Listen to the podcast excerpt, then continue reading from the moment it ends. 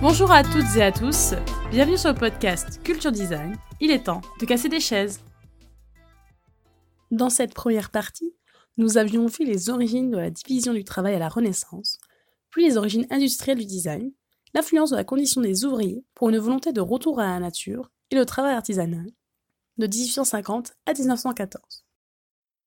Avec le Deutscher Verbund, c'est le début de la crise de la conception avec deux écoles, celle de Muthesius et de la production en série, puis de l'autre, celle de Van de Velde et les partisans d'un retour au travail manuel. À la même période, se crée l'entreprise AEG qui annonce le design comme une expérience globale. L'architecture, la production et le graphisme sont liés. Et enfin, nous avons fini dans les années 30 avec le mouvement de style qui utilisait la couleur pour ses propriétés architecturales. Pour cet épisode, on se replace au début du XXe siècle. En 1919, l'école du Bauhaus est créée. Elle résulte de la fusion de l'école des beaux-arts et de l'école des métiers d'art. Cet établissement se citer d'être le conseil artistique de l'industrie, des métiers d'art et de l'artisanat, se positionnant comme une sorte de laboratoire du design moderne. Elle réalise la première grande collaboration entre l'art et l'industrie. La création d'objets alliant à la fois l'esthétique, le fonctionnel et l'innovation destinée à une production en série. Le design est né. Cole avait inventé le nom, Berens la chose. En effet, se réalise une association jamais vue auparavant dans l'histoire de la création. Concepteurs, artistes et industriels travaillent ensemble et favorisent un apaisement général suite au querelles du Deutscher Verbund. Cette réconciliation entre les idéaux des arts décoratifs, c'est-à-dire la mise en valeur du travail de l'artisan et les ambitions de l'industrie, centrée sur la production en série, offre un terrain propice à l'épanouissement à l'ère du Bauhaus, dirigé par Walter Gropius, architecte et membre du Deutscher Verbund, rangé du côté de Henri van de Velde. Cette école proposait initialement une formation plutôt artisanale. Les principaux enseignements étaient des ateliers, reliure textile, imprimerie métal, sculpture sur bois, pierre, menuiserie, céramique ou encore peinture, puis un atelier d'architecture ouvrira quelques années plus tard. Par ailleurs, chaque atelier était encadré conjointement par un maître d'ouvrage, comme dans l'artisanat, qui officiait comme responsable technique. Après De Stiel, un des professeurs de cette école, Johannes Sitten, mettra l'accent sur l'importance de la couleur dans la conception. Malheureusement, avec l'élection d'Hitler en 1932, la dernière école installée à Berlin est fermée par les nazis en 1933. Ces derniers voyaient dans cette école le berceau du bolchevisme culturel. Certains de ses professeurs partirent pour les États-Unis et l'esprit de l'école renaît en 1937 à Chicago à travers l'Institute of Design où seront posées les bases de l'architecture moderne et du style international. En parallèle en France, de 1920 à 1939, les progrès machinistes permettent une période de grande consommation, ainsi que l'amélioration des méthodes de vente, du marketing et de la publicité. Il n'y a plus de grands regroupements comme on a pu le voir au niveau des offres mouvements. Nous avons affaire à de petites entreprises artisanales qui travaillent le savoir-faire traditionnel. Ils sont peu aptes à innover et à entrer dans la production de masse. Mais c'est au courant de ce siècle que les artisans commencent aussi à travailler ensemble et à s'individualiser pour ensuite créer leur marque. C'est la période appelée Art déco. Ce courant tient son nom de l'exposition internationale des arts décoratifs et industriels modernes à Paris en 1925. Au-delà de présenter ces artistes, cette exposition fut un moyen de redressement pour la France. On assiste à la redynamisation économique et à l'avènement industriel. L'industrie du textile et tout le secteur du luxe sont mis en avant. Le style art déco préconisait les formes géométriques comme fin décorative. On y présentait aussi des objets et des réalisations architecturales extrêmement variées, avec pour fin les origines vernaculaires, inspirées notamment de la tradition exotique comme l'Afrique noire. Des objets précieux sont réalisés en série, avec des décors naturalistes, géométriques ou abstraits. Le béton armé, qui se prête à toutes les formes, devient utilisation courante. C'est aussi la mode des émaux de Longwy et des vases en pâte de verre. Les meubles sont construits avec l'association de matériaux étonnants pour l'époque. Plexiglas, acier chromé ou poli, bronze, ivoire, ébène, gainage du cuir ou de galucha. La riche palette de nuances florales est remplacée par des couleurs fortes avec un noir très présent. Dans cette hétérogénéité, on a une tendance générale à la simplification des formes, à une volonté géométrique et à la cohérence structurelle, avec un rejet total de l'ornement exécuté en relief. Cette volonté tient de l'architecte autrichien Adolf Loos, qui publiera un essai intitulé Ornement et crime en 1908. Il combat l'ornement au profit de la lecture claire de la fonction dans la forme d'un bâtiment, car l'ornement est un crime. On supprime toutes les formes ondulantes, les courbes et contre-courbes. On n'a plus les exubérances de l'art nouveau, mais l'art déco s'en influe pour les décors naturalistes stylisés, comme dans la sécession viennoise.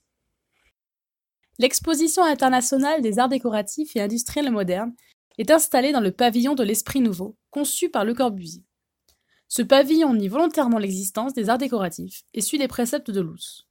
Il présente l'architecture comme allant de l'objet d'usage au mobilier. En tant que puriste de la forme, il tend à montrer que les produits créés par l'industrie ont autant de valeur et d'esthétique qu'un produit créé par un artisan. Pour se justifier, il citera la chaise numéro 14 de Tonnet, en bois moulé sans conteste, la plus courante et la moins coûteuse de toutes. Et nous en sommes convaincus. De plus, cette cellule montre aussi une vision sociale, puisque selon lui, grâce à ses prototypes, tout le monde peut avoir un habitat simple, lumineux et aéré. Durant tout le XXe siècle, s'ensuit alors, selon une acceptation internationale, que le design concerne la conception d'un objet en vue d'une production industrielle, et tout plus particulièrement d'une série.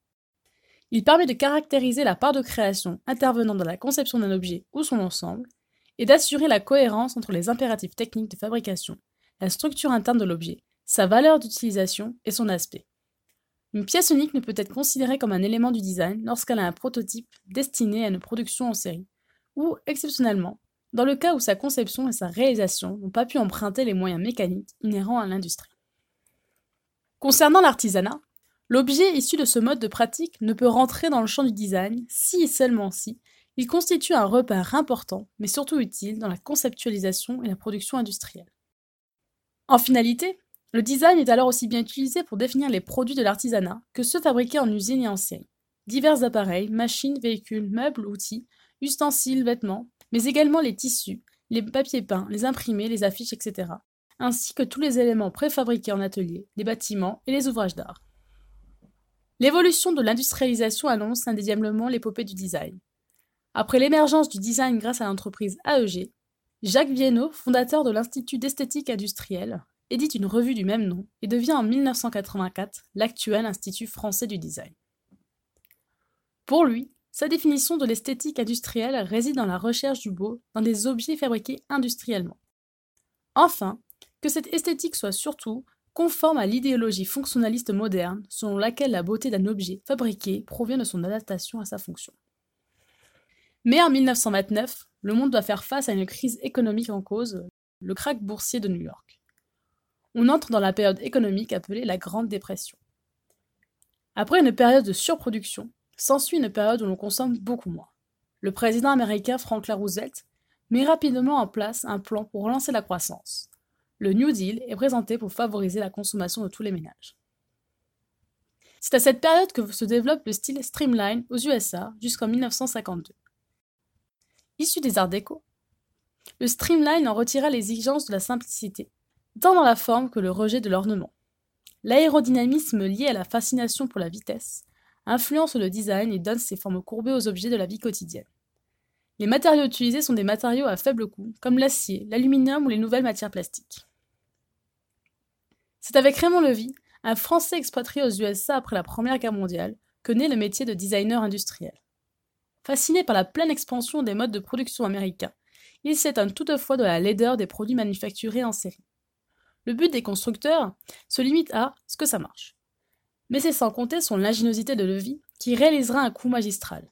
Il arrivera à améliorer l'esthétique générale des machines, la perfectionnant et réduisant en même temps tous les coûts de production. Dans son livre La laideur se vend mal, il théorisera son idée avec des exemples concrets, aussi divers que variés, tels que les paquets de cigarettes Lucky Strike ou la glacière électrique.